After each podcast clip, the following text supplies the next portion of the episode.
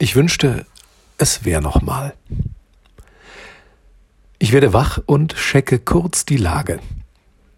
Ich habe keine neuen WhatsApp-Nachrichten erhalten und keine E-Mails. Das liegt daran, dass das Mobilfunknetz im Jahr 1977 noch echt ausbaufähig war, Handys noch gar nicht erfunden und ein hochmoderner Computer mit einem RAM-Speicher von sagenhaften 1,2 Kilobyte kostete knapp 1000 D-Mark.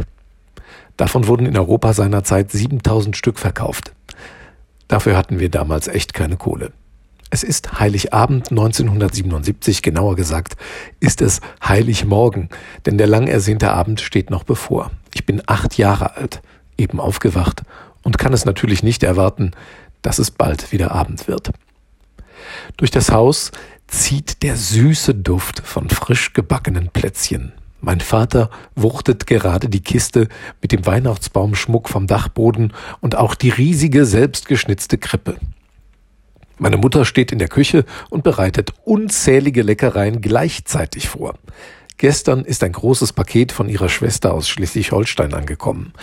Darin waren unter Tannenzweigen ein paar Geschenke und eine riesige Pute aus eigener Zucht, die meine Mutter gerade schon für das große Familienessen am ersten Weihnachtstag vorbereitet.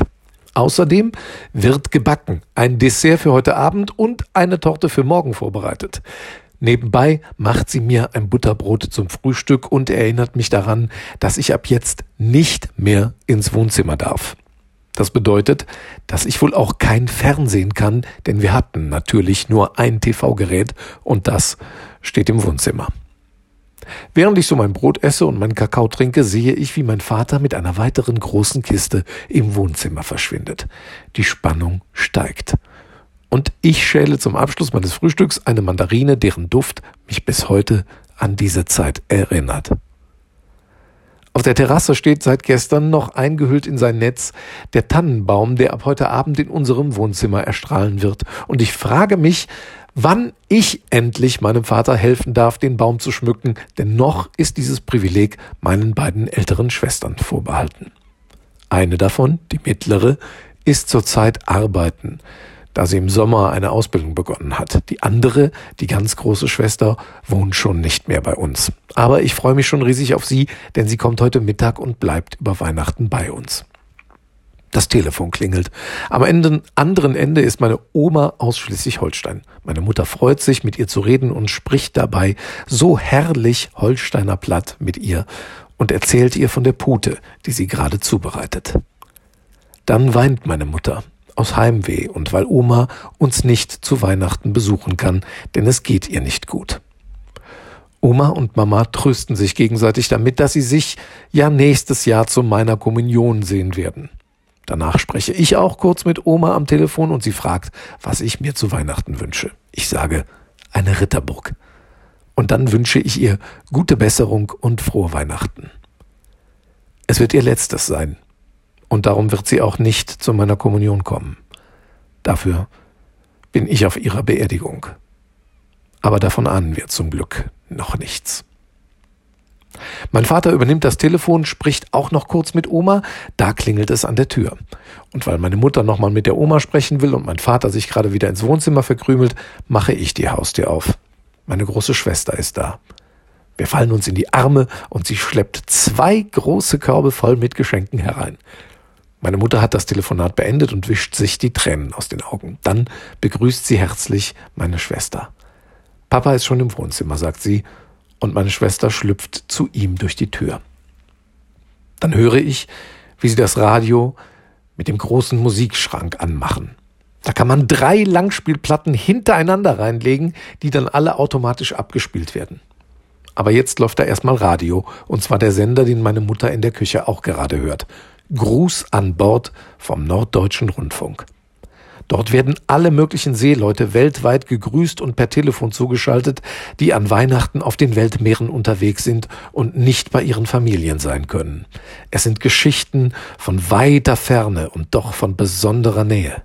Von Heimweh, Abenteuer und Sehnsucht. Geschichten aus Guatemala, den Kapverden, aus Hongkong, Barcelona oder Panama. Geschichten von Fregatten, Containerschiffen und Hochseeschleppern. Gegen Mittag kommen mein Vater und meine große Schwester aus dem Wohnzimmer und meine andere Schwester kommt von der Arbeit.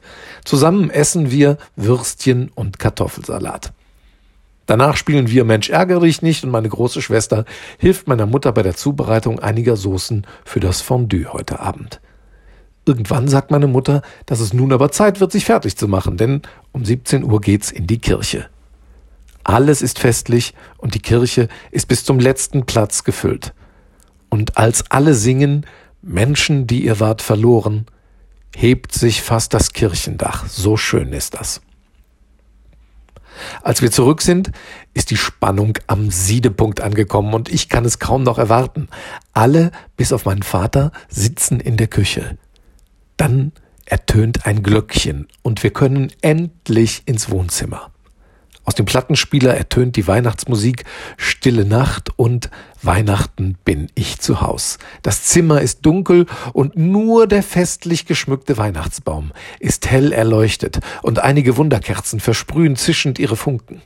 Die wunderschöne, selbstgeschnitzte Krippe meines Vaters steht unter dem Baum und drumherum liegen Geschenke und auch der große Esstisch ist voll mit bunt eingepackten Gaben, mit Zetteln und Aufklebern und ein paar bunten Tellern mit Schokolade, Nüssen und Plätzchen.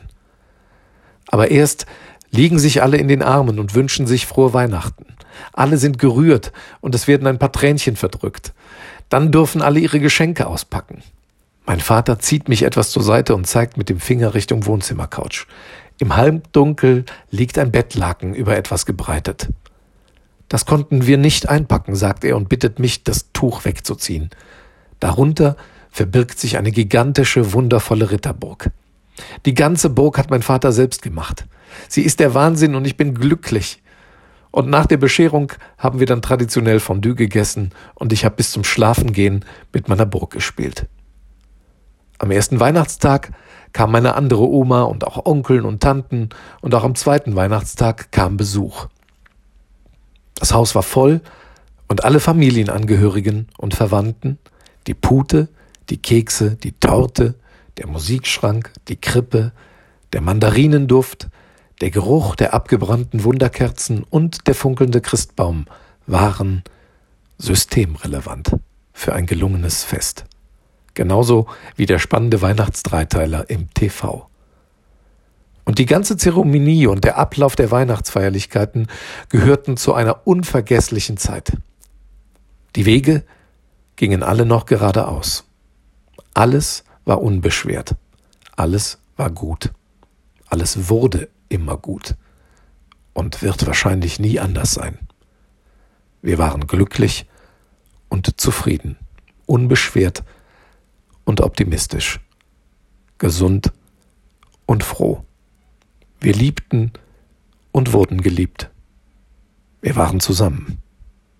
Was will man mehr? Ich wünschte, es wäre nochmal 1977. In dem Sinne, noch eine fröhliche Adventswoche und macht euch noch eine Mischung.